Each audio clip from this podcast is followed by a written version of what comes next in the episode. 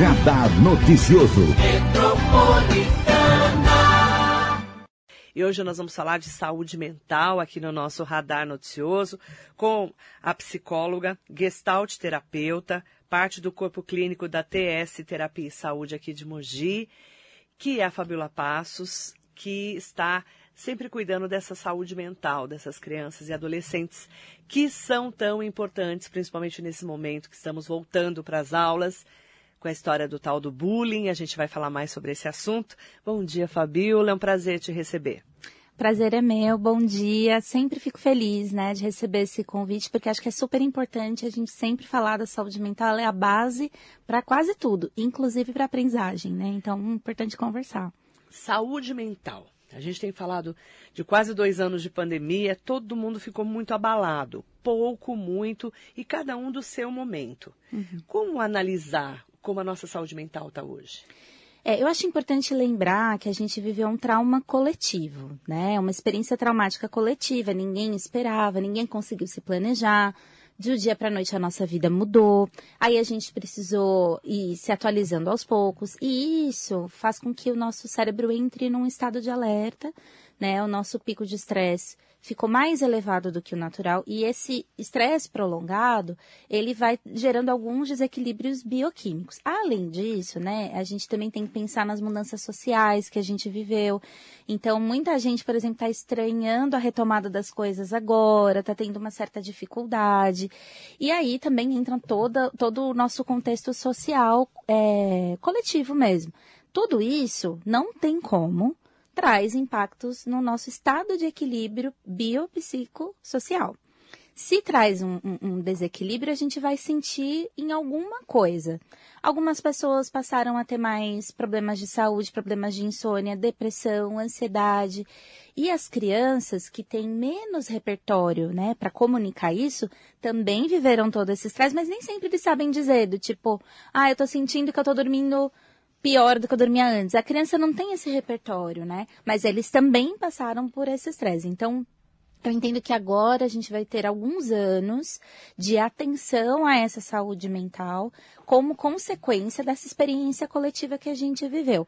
Para alguns foi muito mais significativa, para outros um pouco menos, mas todo mundo viveu. Então requer assim atenção, sabe? Atenção à saúde mental para todos, né? Desde a criança, o adolescente, o adulto, o idoso. Cada um vai ter que ter essa atenção da família, né? Uhum. Que tem que estar próxima uhum. desse professor que vai receber esse aluno na sala de aula, esse acolhimento que a gente tem falado tanto, né, Fabiola? Sim, sim, é, é uma atenção da sociedade, né? E eu acho que para os grupos vulneráveis, e aí a gente inclui principalmente crianças, adolescentes e idosos, a atenção precisa ser redobrada, porque é isso que eu falei. Nem sempre a própria pessoa nota as alterações de comportamento dela, né? Foi vivendo, foi se adaptando a criança mesmo e um adolescente, é muito raro ele próprio chegar e falar, ah, eu tô sentindo que eu tô mais agressivo. Isso é muito difícil, mas a gente observa, né? E eu acho que nessa observação, ao invés da gente olhar para uma coisa assim, é, muitas vezes para criança a gente vai para correção, né? Você não pode agir assim. Isso tem que chamar a nossa atenção. Nossa, por que será que o fulaninho está mais agressivo do que ele era? Né? Será que ele está precisando falar sobre isso? Será que ele está num pico de estresse, né? Como uhum. que a uhum. gente pode desenvolver essas habilidades de autorregulação, enfim. Então, acho que requer esse olhar mesmo, principalmente os grupos vulneráveis. E ao contrário do que popularmente a gente supõe, né? A infância não é só brincadeiras e as crianças também sofrem com essas cargas emocionais, especialmente para quem sofre bullying. Uhum. Colocando bullying, né, essas agressões contínuas, repetitivas, que tem essas características para a criança de um jeito, para o adolescente outro. Uhum. Como que ela impacta a criança e o adolescente? É, o bullying, ele é um fenômeno bem específico, né? Ele é um agravamento da violência é, no ambiente escolar e do assédio moral no ambiente escolar. Por que é um agravamento, né? Porque para a gente chamar de bullying, precisa ser uma vítima específica que recebe agressões repetidas vezes, né? Então não é um dia que a turminha ficou ali é, tirando o sarro de um amiguinho. Eles estão fazendo isso por um tempo considerável, né? E é um conjunto de assédios. Podem ser é, assédios de comunicação, apelidos, pode ser inclusive violência física, né? E aí é, isso configura o bullying. Então a gente precisa pensar um passinho antes de não deixar que se configure o bullying. A gente precisa ter essa atenção lá nas primeiras, nos primeiros assédios para a gente já intervir. Acho que esse é um ponto importante, principalmente para a escola ficar muito atenta, né? Como que faz esse alerta antes? É, eu acho que a primeira coisa é instrumentalizar a criança para ela pedir ajuda, né? Então eu acho que falar sobre violência na escola é importante. A violência ela é presente em todas as nossas relações, né? E a escola ela não está descolada da sociedade, ela é, faz parte de tudo que a gente está vivendo. A agressividade é um recurso da criança, muitas vezes, para ela se defender de alguma situação de estresse. É difícil a gente imaginar a agressividade assim gratuita. Ela vem também de um incômodo. Então, quando a gente conversa com as crianças sobre isso, olha, às vezes a gente sente raiva, olha, às vezes a gente tem vontade de, de agredir o colega, mas a gente tem que parar para pensar, racionar sobre isso, né? E aí trazer esse assunto e instrumentalizar as crianças assim, olha, vocês podem pedir ajuda. Se alguém começar a fazer alguma coisa com você que te deixa constrangido, você pode buscar apoio do professor, às vezes ter uma referência para cada turma, tem várias formas, né? Mas a ideia é, primeiro, instrumentalizar as crianças para entenderem não tá tudo bem, os meus amigos falarem coisas sobre mim que me deixam constrangido. Se eu tô brincando junto, se eu tô, né, porque tem ali uma zona cinza que as crianças estão trocando, uma brinca com a outra e tá todo mundo confortável. O desconforto é o indicador. E aí a gente precisa ensinar isso para a criança. Ó, oh, você se sentiu desconfortável, você pediu para parar, não parou, você precisa acionar o seu suporte, que daí é a escola, os pais. A partir daí já tem que começar uma intervenção. Conversar com esse grupo, entender esse apelido, entender esse assédio que eles estão fazendo, né? É, promover ações aí de cuidado. O que eu vejo que acontece é que a coisa vai crescendo, vai crescendo tem uma coisa que os adultos fazem, falam assim, ah, isso daí é normal. Na minha época, eu também era zoado. E aí a gente normaliza para a criança uma coisa que na verdade está deixando ela muito constrangida. E aí, conforme isso vai se estruturando, pode se formar esse fenômeno que é o bullying, que daí é uma coisa muito mais complexa para a gente é, cuidar, porque a criança que é vítima, ela vai acabar tendo muito, muitas feridas no processo de autoestima dela. E autoestima na criança ainda está em construção. Então, isso pode lá na frente se desdobrar em depressão, outras coisas assim, ansiedade. E para os agressores, né, é, se eles não vão tendo um limitador, essa agressividade vai ficando sem contenção. E a gente pode chegar em, em pontos muito graves, né? De, de uma violência que a gente, enfim, uma violência física mais significativa. Então todo mundo precisa de cuidados, né? Tanto o, quem é a vítima como os agressores. O que eu percebo é que a gente vai deixando, né? Você tocou num ponto que a gente até já falou aqui hoje. É, na nossa época era normal, né? Uhum. A nossa época, eu falo assim, tá? Eu tô com 50. Uhum. A gente sofria bullying normalmente na escola. Uhum. A gente uhum. não sabia o que era. Mas tiravam um sarro da nossa cara e tudo mais. E muitas vezes saía na porrada, né? Na escola, que a gente era. Uhum. Né, era outro tipo de, de sociedade. O, quando que um pai e uma mãe tem que tomar esse cuidado de falar, ai, que frescura, eu também sentia isso. É, eu acho que isso é o mais difícil porque a gente tem uma sensação que nós sobrevivemos. Né? A gente tem uma sensação assim, olha, eu passei por isso é, e eu tô, tô bem. viva. E aí eu sempre brinco assim, você tá bem mesmo? Eu sempre é, brinco assim, porque todos nós adultos, vez ou outra, a gente se encontra questionando a nossa própria potência, né? Muitos adultos têm dificuldade com autoestima, né? E às vezes quando a gente vai pesquisar, a raiz disso está lá. Então, assim, sobreviver não significa que eu passei por uma situação que foi positiva para o meu desenvolvimento. Não, eu só sobrevivi. Então, assim, a, a, linha que a gente tem que usar é a criança se sentiu constrangida, a gente precisa entender o que aconteceu. Não é também ir lá e super proteger a criança, isolar ela, né, colocar ela numa bolha. Não é disso que eu tô falando. Tô falando de ter uma escuta. Se a criança chega em casa e fala, mãe, pai, ontem na escola, o Zezinho é, fez uma brincadeira com meu cabelo e eu não gostei. Em vez de a gente ter essa primeira reação, né, que é, ah, isso é normal, ou a segunda que é, então amanhã você vai e você zoou o cabelo dele, a gente tem que primeiro falar, olha, eu entendo que você está se sentindo constrangido, porque é ruim quando as pessoas falam do nosso cabelo. O que, que a gente pode fazer para resolver? Você quer conversar com a professora? Você quer que eu converse com a professora? Você quer que eu converse é, com os pais do seu amigo? Mas a gente vai resolver. Acho que a postura é um pouco essa. Eu não preciso desesperar também e já achar que a criança está super sendo violentada na escola. Calma, a gente vai uma coisa por vez, porque também a superproteção impede com que a criança desenvolva essa habilidade de comunicar o desconforto dela. Porque na vida adulta, como que isso funciona? Alguém mexeu com uma situação que é delicada para mim, eu pontuo. Falou, ó, esse tema eu não quero que você fale comigo dessa forma. Se eu super protejo a criança, ela não desenvolve essa habilidade. E lá na vida adulta, ela pode acabar sendo uma pessoa, sabe, que os outros falam e ela fica acuada. Então, a gente tem que ter uma dose de acolhimento mas também uma dose de empoderamento para a criança, né? As duas coisas. Olha, o que você está falando é importante. Vamos exercitar como é que a gente se defende numa situação assim. A minha dúvida é se todas as escolas estão preparadas para isso. É, é aí que eu acho que a coisa complica, né? Eu acho que a escola hoje tem um, muitas tarefas, né? Vamos imaginar que. Depois de uma pandemia, então. Né? Você imagina assim, o nível de estresse que as equipes escolares passaram no ano passado, depois de ter que reconfigurar a educação como um todo. Eles também estão muito estressados. Além disso, voltando agora, tem muitas coisas para debater na escola. Luto, porque tem muita criança que voltou enlutada, né? Tem que falar sobre ansiedade, né? E tem que falar para o bullying. Então, eu entendo que as escolas é, podem se preparar mais, mas eu também entendo que a escola está sobrecarregada. Mas a minha sugestão é assim: a gente tem que focar numa educação integral. Não adianta a criança resolver uma equação de segundo grau com facilidade e ela não conseguir se defender e se expressar com relação a coisas que deixam ela constrangida. Não adianta a criança é, ter um ótimo, excelente desempenho nas provas e ela ter uma sensação de que o ambiente escolar é hostil.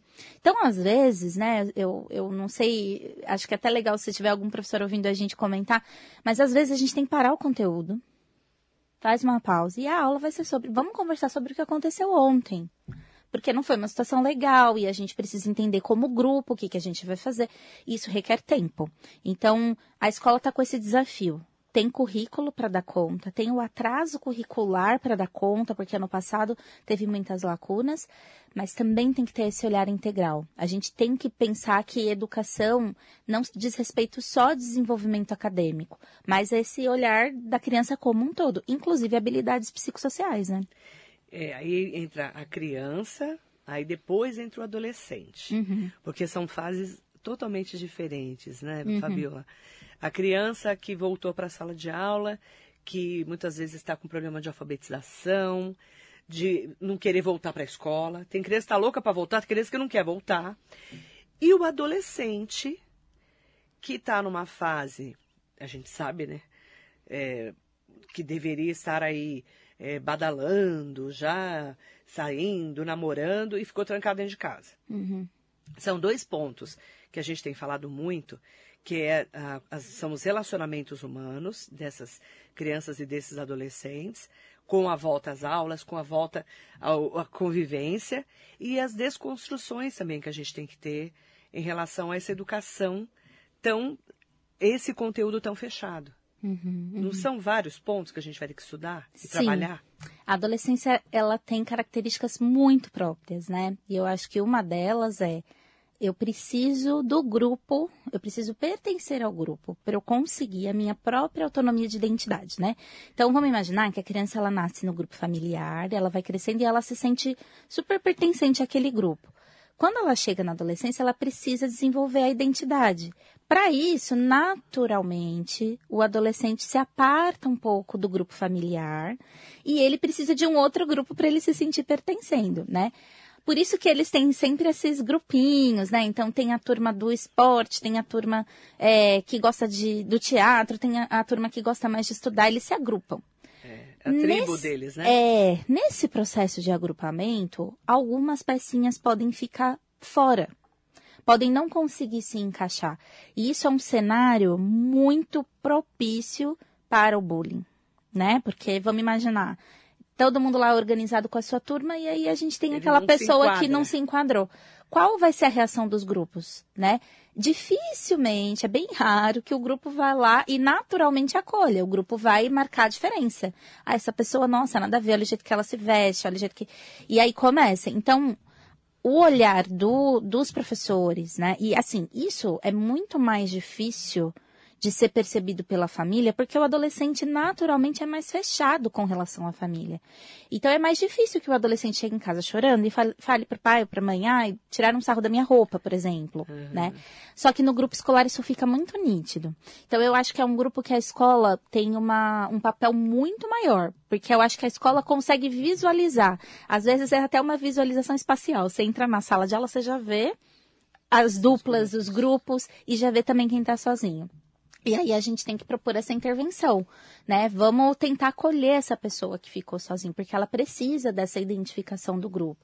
Tem um outro fator da adolescência que é complicado, que é a impulsividade, né? E isso é uma, uma questão é, psicológica, mas ela é também neurológica, né? É um cérebro que ainda não está totalmente organizado e uma das consequências disso é essa impulsividade. Ou seja, eles podem fazer coisas sem analisar muito bem o risco, né?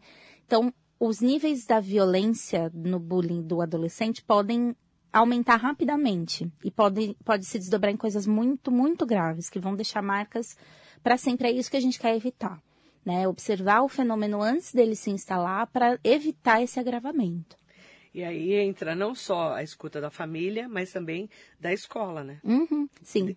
Dessa escola que vai precisar acolher esse adolescente voltar, voltar para a sala de aula, é, de que jeito que ele está voltando e como ele vai se readaptar nesse meio. Uhum, sim. É todo um trabalho, né?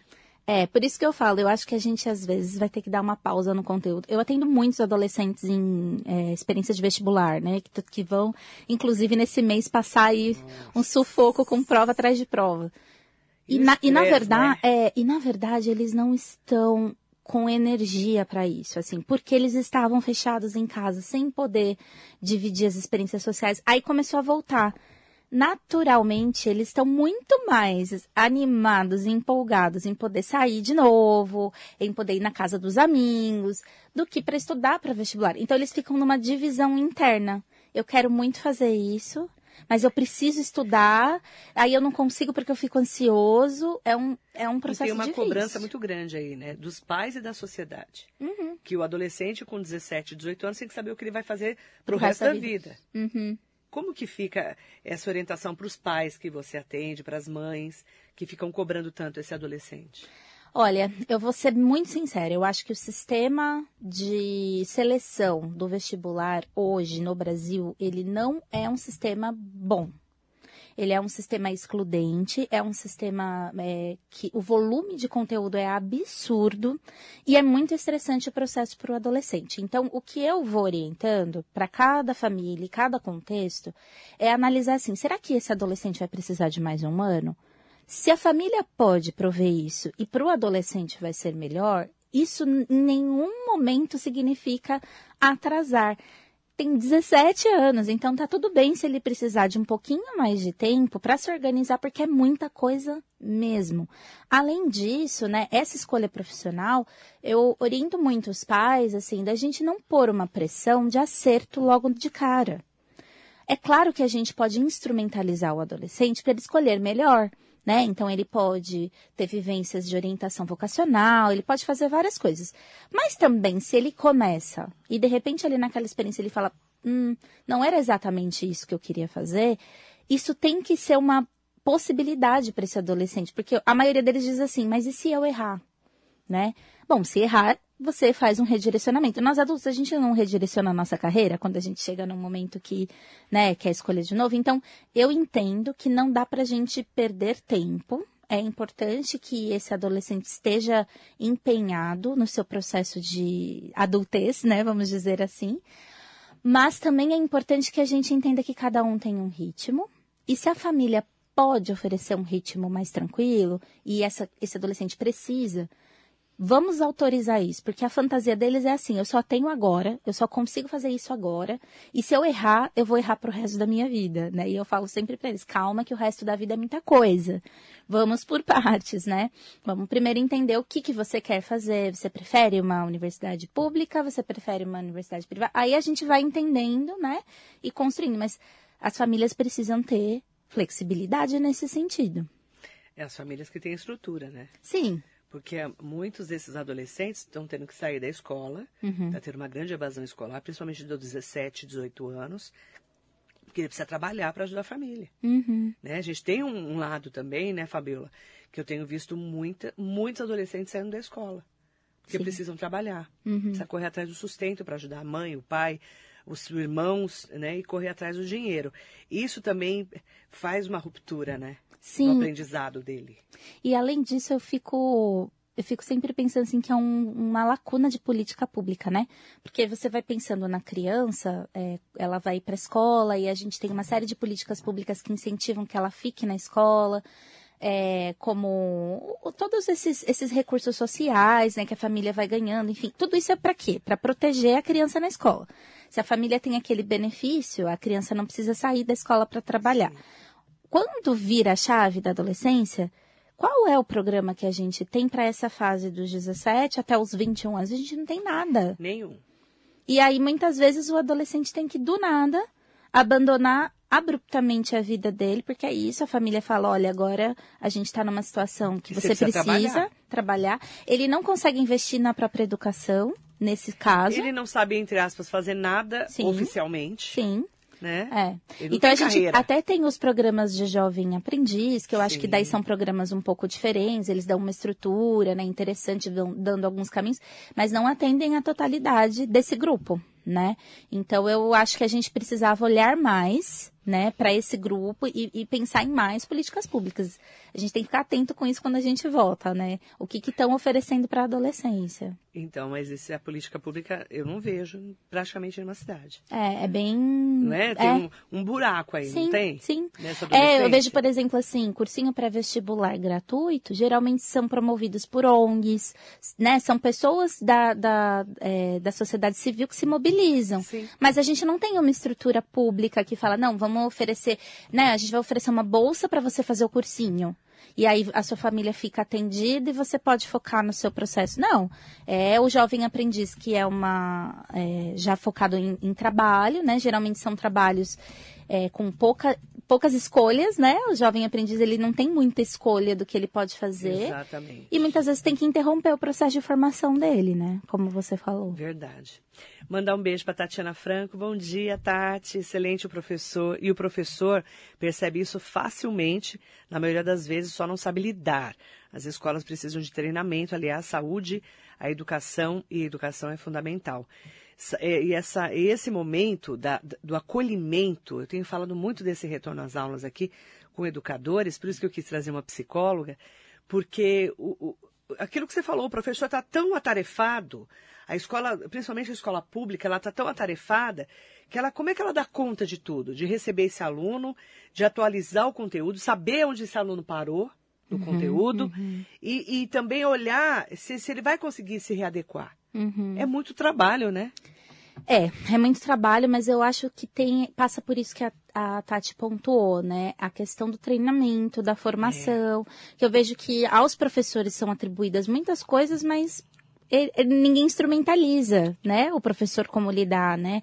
Então eu acho que esse é um ponto que as escolas, principalmente as equipes gestoras, né, precisam ficar atentos. Será que meu educador está sentindo que tem suporte para lidar com isso? Como que eu posso promover, né? E aí eu, eu vejo assim, muito foco na parte de conteúdo. Nossa, o professor tem, ah, o professor tem que alfabetizar a turma. Tem, isso é importante. Mas qual é o momento ali que os professores vão ter um- um- uma informação específica, por exemplo, sobre os cuidados em saúde mental e tudo isso que é. Assim, gente, não tem como a criança aprender se ela não está bem emocionalmente. Isso é uma premissa, isso vem antes, né? Então a gente precisa muito, urgentemente, falar de treinamento, capacitação dos professores. Sabrina Mello, realmente é fundamental pensar na formação plena do aluno. Rosana Silva, maravilhosa suas colocações. Sou mãe do Miguel, de dois anos, e tenho muito a aprender a lidar com essas questões. E Rosana, eu vou te falar, as gerações estão tão avançadas agora, né? Essa criança de dois anos é diferente da minha de nove, da minha de quinze, do outro de dezoito, não é? é são, o mundo está muito diferente, principalmente para essa mãe que é mãe na pandemia. É isso que eu pensei. Dois né? anos, né? A é maior parte, é, a maior parte do tempo deles juntos foi na pandemia. Você ficou praticamente dois anos trancado com seu filho. Sim. Dentro uhum. de casa. Como levar essa criança para a escola agora? Quando levar? Uhum, uhum. Né? Inserir essa criança é, nesse ambiente escolar. Esperar o ano que vem? Sim, na minha opinião, sim, no, no caso dela. Sim. Mas assim, é, como que eu faço? É, é, esse, é, esse é um tema também bem interessante, né? Talvez a gente possa aprofundar numa próxima vez, mas as crianças que nasceram nesse contexto, então eu falei que a gente viveu um trauma, certo? As crianças que nasceram nesse contexto, elas nasceram em contato já com essa experiência traumática. É. Então a gente tem que cuidar para que não fiquem consequências né, muito significativas é. disso. Uma, um dos cuidados essenciais, e aqui eu faço um apelo a todas as famílias, pais, é que a criança volte a conviver com pares. Pares são crianças da mesma idade e etapa de desenvolvimento. Escola não é opção, é direito da criança. É claro que a gente tem hoje no nosso país a obrigatoriedade escolar a partir dos quatro anos. Então, crianças menores de quatro anos, a gente ainda tem um, outros, outras ferramentas. Então, se você, pai, mãe, para sua criança menor de 4 anos optar por não levar à escola, mesmo assim, ele precisa conviver com pares em algum momentinho da semana dele, porque é nessa relação com um outro da mesma idade que muita coisa acontece, que a criança desenvolve muitas coisas, né? E aí eu também acho que a família precisa dessa rede. Então a escola é direito da criança e é um direito estendido da família. Porque é como ela está pontuando, né? Eu tenho tanta coisa a aprender. É. Gente, criança não vem com um manual o instinto materno é um mito, né? Não tem uma chave que vira dentro da gente, a gente de repente sabe tudo de desenvolvimento infantil. Onde a gente aprende sobre desenvolvimento? Com a escola também né? Então, você leva o seu filhinho lá para a escola e aí a professora vai dando retorno. Olha, eu acho que tá na hora de fazer desfraude. Olha, eu acho que tá... E aí você vai entendendo. Agora, se a mãe tá lá sozinha, isolada, sem rede de suporte, ela faz o melhor que ela pode, mas muitas vezes ela acaba não atendendo algumas necessidades da criança, né? Então, a escola, eu acho que a gente na pandemia entendeu isso profundamente, mas a escola é um ambiente importantíssimo, fundamental, riquíssimo e não é opcional. A escola é um direito da criança, um direito estendido da família e um dever da sociedade a gente zelar pela escola. A partir de quantos anos eu devo levar meu filho para a escola nesse momento pandêmico? Olha, eu sugiro assim. É a partir dos dois anos, eu acho que já é interessante. Vamos supor que, por vários motivos, você entenda ali que com dois anos não dá, mesmo assim, essa criança precisa conviver com outras pessoas além do grupo familiar, né? Então, às vezes, primos, às vezes os coleguinhas do condomínio, né? Agora, a partir dos quatro anos, sem discussão. Tem que estar na escola e é importante. Eu sei que as escolas brasileiras estão longe de serem perfeitas, mas não ter escola é pior.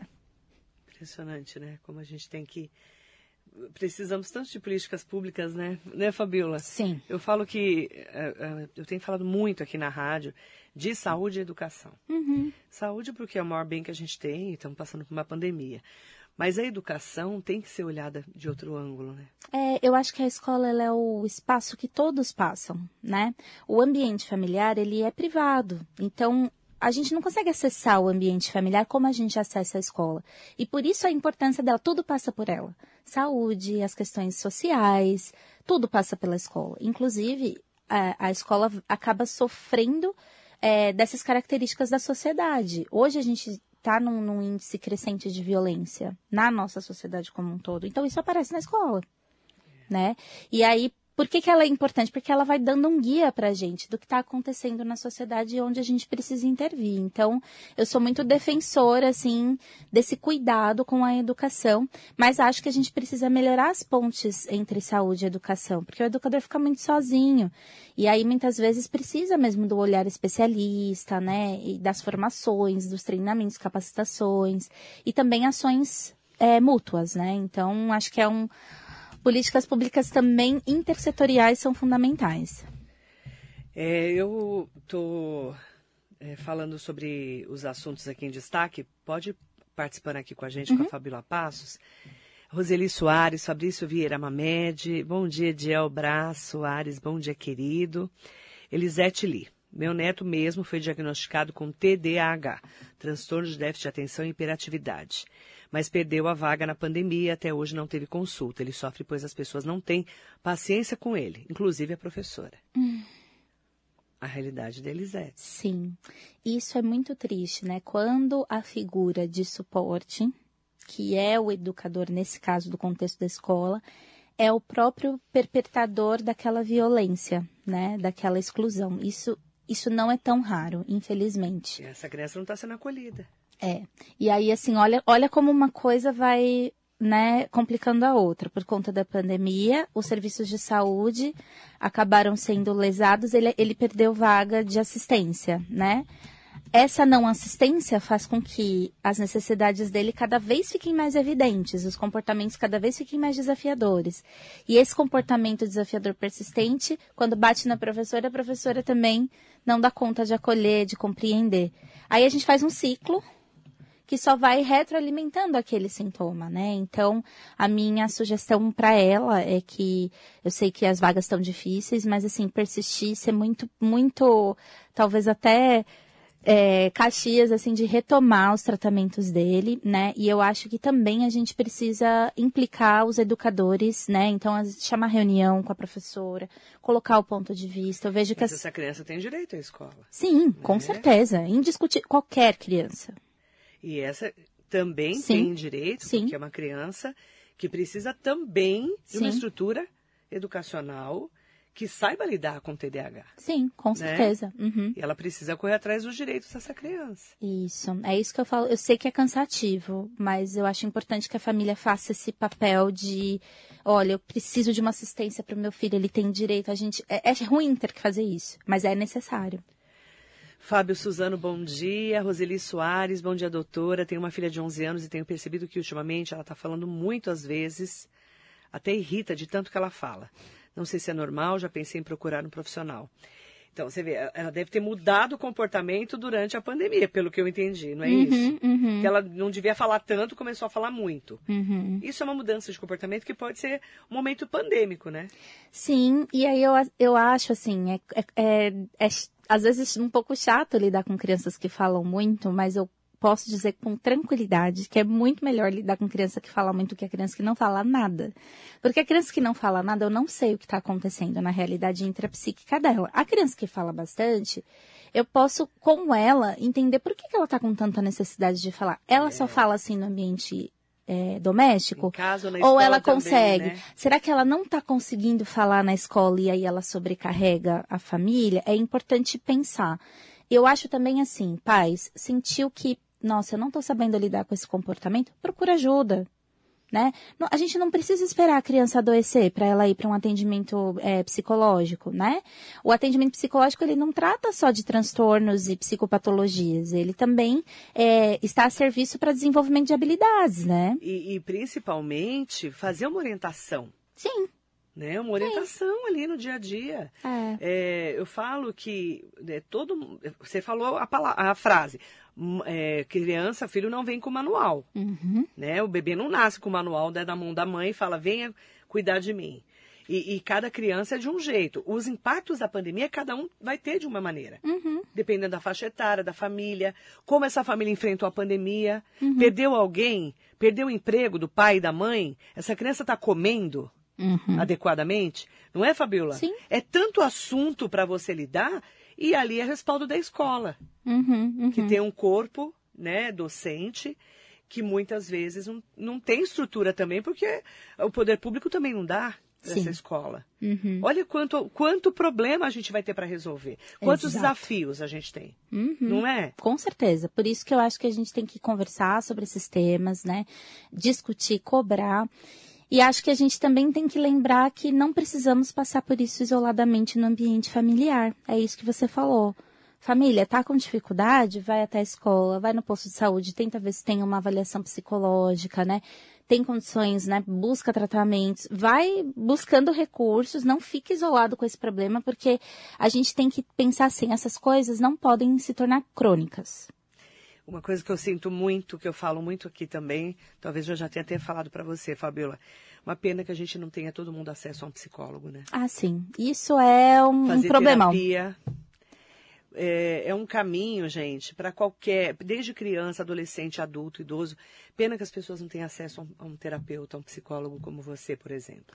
É, eu vejo assim, pensando de forma estendida, a gente ampliou muito as políticas de atenção psicossocial no Brasil nos últimos anos, mas ainda não atingimos a totalidade aí de acesso para todo mundo. Hoje a gente tem serviços muito mais voltados para tratamentos complexos, né? Mas o atendimento ali na atenção básica não são todas as unidades que tem. Psiquiatria tá um problema. Sim, acumulado, né? Tá Uhum, super. uhum. É, E vou, é, tá todo mundo precisando também, assim, todo mundo que eu digo, mas muita gente está precisando de ajuda Sim, nesse sim. momento. Uhum. Né?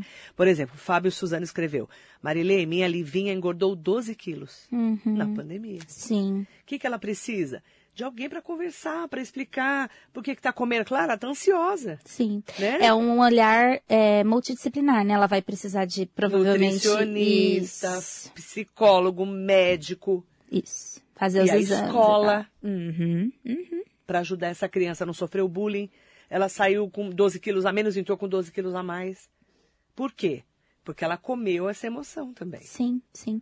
E é uma, uma reação, gente, que muito comum da Muito, pandemia. total. Muitos de nós ou ficamos na sanfoninha, ou a gente engordou e aí estamos lidando com esses pesos, a- esses quilos a mais, né? Então, Exatamente. é, é essa atenção multiprofissional que eu acho que vai ajudando, né? Exatamente. E todos têm acesso? Não. Uhum. Infelizmente. Jerusa Pacheco Be- Reis, bom dia, Jerusa, um beijo. Sérgio Cordeiro de Souza, Silvia Correa. A conciliação, medi- mediação escolar, tanto nas escolas particulares e estaduais, é efetiva para se evitar conflitos entre os alunos e pais e professores? Eu acho que foi uma saída importante, né? É, não tinha nada nesse sentido. E aí, quando eles foram constituindo esse serviço, né, de conciliação e de mediação, a gente tem ali pelo menos uma figura específica na unidade escolar que vai cuidar disso. Acho que a gente precisa melhorar esse serviço, né? É sempre assim, numa política pública. A gente instala e depois a gente aprimora, né? Eu acho que agora a gente precisa aprimorar.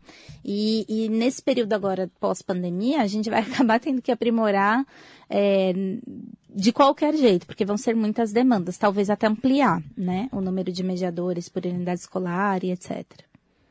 E eu vou falar para vocês, né? A gente tem ouvido tanto esse momento de falar de acolhimento.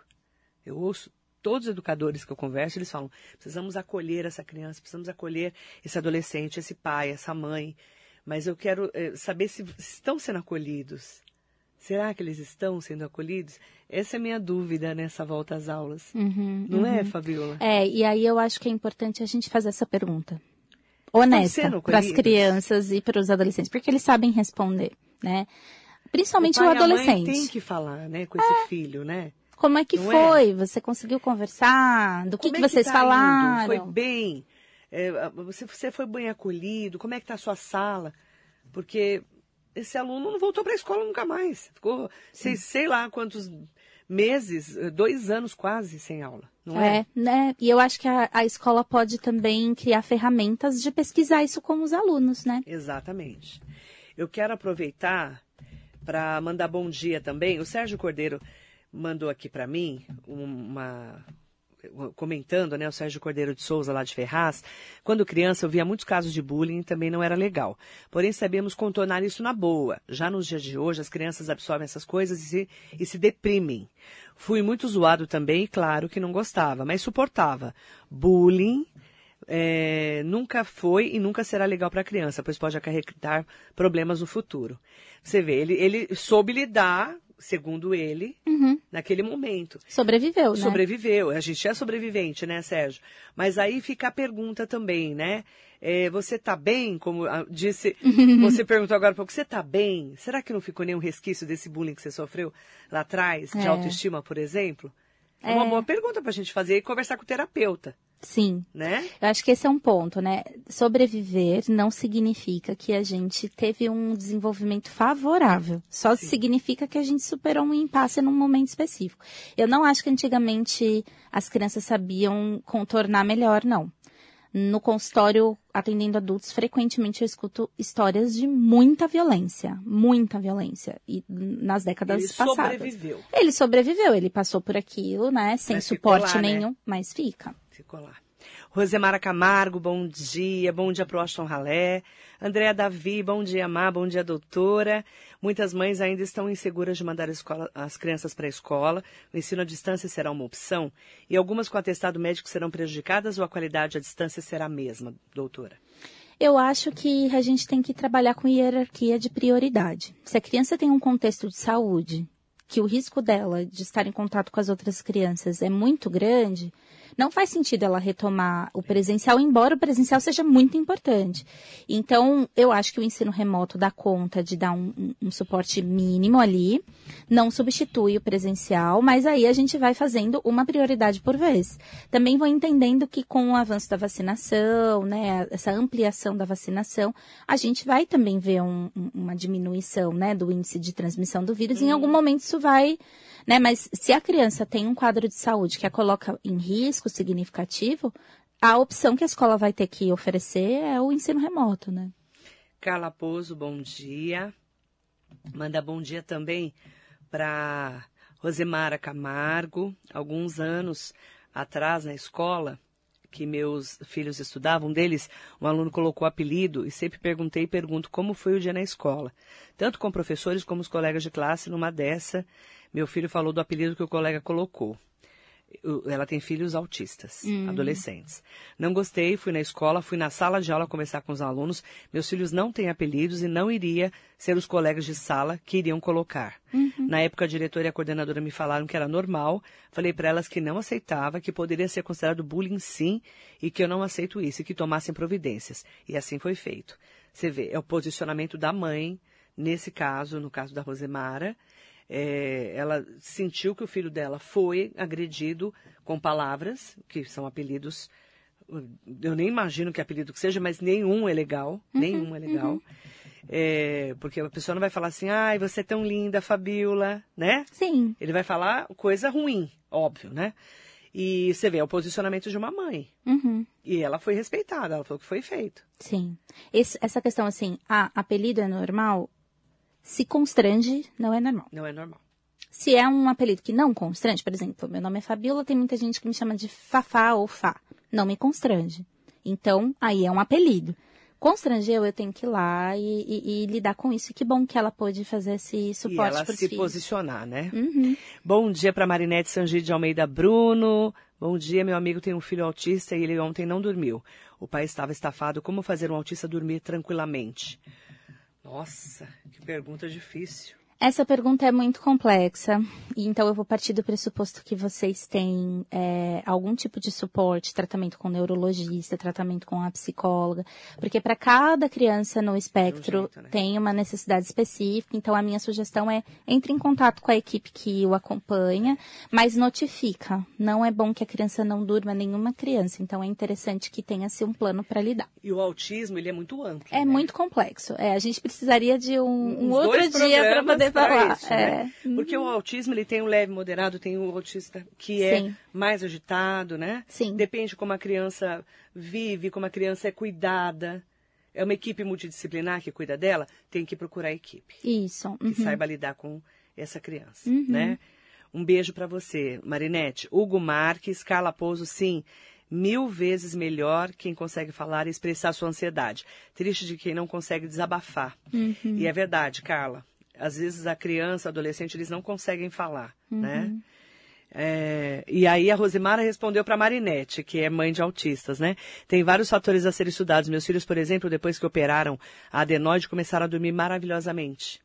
Pode ser um É, por isso que precisa da equipe mesmo para avaliar. Exatamente. Muito importante essa orientação. Ediel Braz Soares. Maria Ângela Pires, muito bom dia para você. Está recebendo várias pessoas aqui falando eh, sobre a importância do tema. Um beijo para Gil do Sebrae, gerente regional do Sebrae no Alto Tietê, que fica aqui em Mogi. Bom dia, Marilei. Excelente programa hoje, trazendo muitas informações relevantes. Parabéns.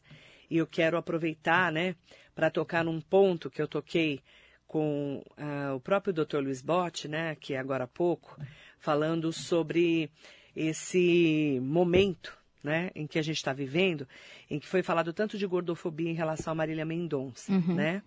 E a gente sabe que a criança gordinha, né, fora do peso, esse adolescente obeso ou pré, é, pós, é, como é que fala, um pouco mais cheinho, mais gordinho, sobrepeso, sei lá como é que a gente chama, né?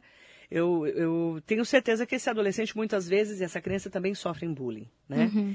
Como cuidar disso? Porque é- é uma coisa que a gente vem vendo. Você vê, a Livinha do Fábio Suzano engordou 12 quilos. Uhum. Eu tenho visto crianças que engordaram 20 quilos na pandemia. Uhum. E adolescentes também. Uhum. Como lidar com isso nessa volta às aulas? É, eu acho que a gente tem que entender que tem dois aspectos. A gente tem os aspectos de saúde que podem envolver isso, e aí é como a gente conversou sobre a Livinha, né? É importante ir lá avaliar, entender o que aconteceu. Ela teve um ganho de peso, né? Então, teve uma mudança aí que pode apontar para um cuidado em saúde. Mas tem esse outro aspecto, que é o aspecto é, estético, esse aspecto do padrão, né, de, de corpo que precisa se ter, e a gente tem que ajudar os adolescentes a desconstruírem isso. O adolescente não vai achar que um corpo gordo é pior que um corpo magro do além. Ele acha isso porque ele está numa sociedade que assim define. Então a gente primeiro precisa. Eu sempre falo para os pais, né? Quando os pais falam assim, nossa, meu filho parece que ele tem um jeito, né, meio preconceituoso. Eu sempre falo, como é que vocês falam sobre o tema em casa? Que tipo de comentários vocês fazem, né? É, Isso é importante. E a escola precisa o tempo inteiro trazer essa discussão. de- da gordofobia, da LGBTfobia, tudo precisa, racismo, a gente tem que o tempo inteiro trazer isso para pauta. Porque é trazendo para a pauta que a gente vai ajudando o adolescente a desconstruir esse padrão e aí não usar isso como um ponto de agressão, né?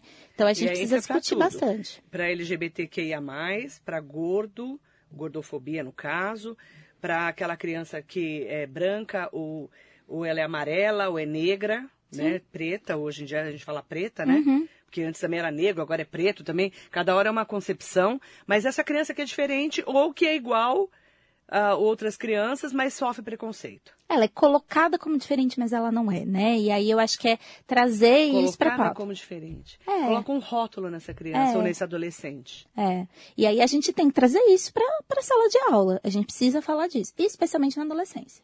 Impressionante, né?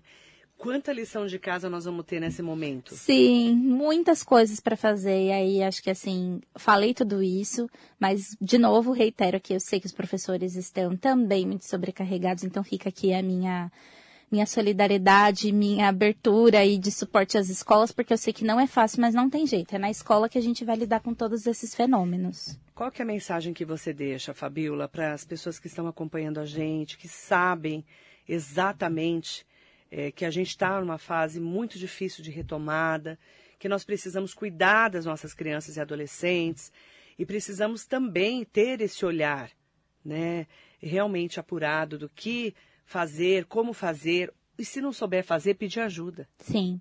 Olha, não lide com a criança e o adolescente de uma forma muito diferente do que você lidaria com o adulto. Vamos lá. Se um amigo seu chega para você e fala: Olha, tem um monte de gente me agredindo no meu ambiente de trabalho, dificilmente você vai falar para ele assim: Ai, para, isso é normal. Você vai conversar com seu amigo, você vai acolher, você vai tentar ajudá-lo. As crianças e adolescentes precisam ser tratadas assim, com dignidade, com um ambiente de escuta, e, e não necessariamente muito protecionismo, mas elas precisam ser validadas, né? Nós só vamos saber o que eles precisam se a gente tiver uma escuta aberta para eles, né? Então, ouça a sua criança, ouça o seu adolescente, favoreça diálogo, né? Porque não adianta dizer que a criança não conversa se você também não conversa, né? Então, favoreça diálogo e assim a gente vai saber o que eles precisam, eles vão contando. Eu quero mandar um bom dia especial para todas e todos. Espero que a entrevista com a Fabíola Passos, ela que, além de psicóloga, é gestalt terapeuta, parte do corpo clínico da TS Terapia e Saúde, eh, tenha sido assim um papo que tenha colaborado um pouquinho né, com o nosso dia a dia, né, Fabiola? É isso que a gente está aqui também para fazer serviço de utilidade pública que eu falo. Sim, eu agradeço esse convite. Sempre importante a gente poder falar sobre isso, né? A gente vai dando continuidade também nessas conversas nas redes sociais. Vocês podem seguir a TS no arroba TS Terapia e Saúde. Lá a gente fala um pouquinho né, da nossa equipe, que é formada por psicólogos, fonoaudiólogos, psicopedagogos, é, e temos também a tutoria educacional para dar conta das lacunas de aprendizagem aprendizagem, enfim. Segue a gente lá que vocês vão ficar por dentro de mais informações e vamos continuar conversando sobre esses temas, né?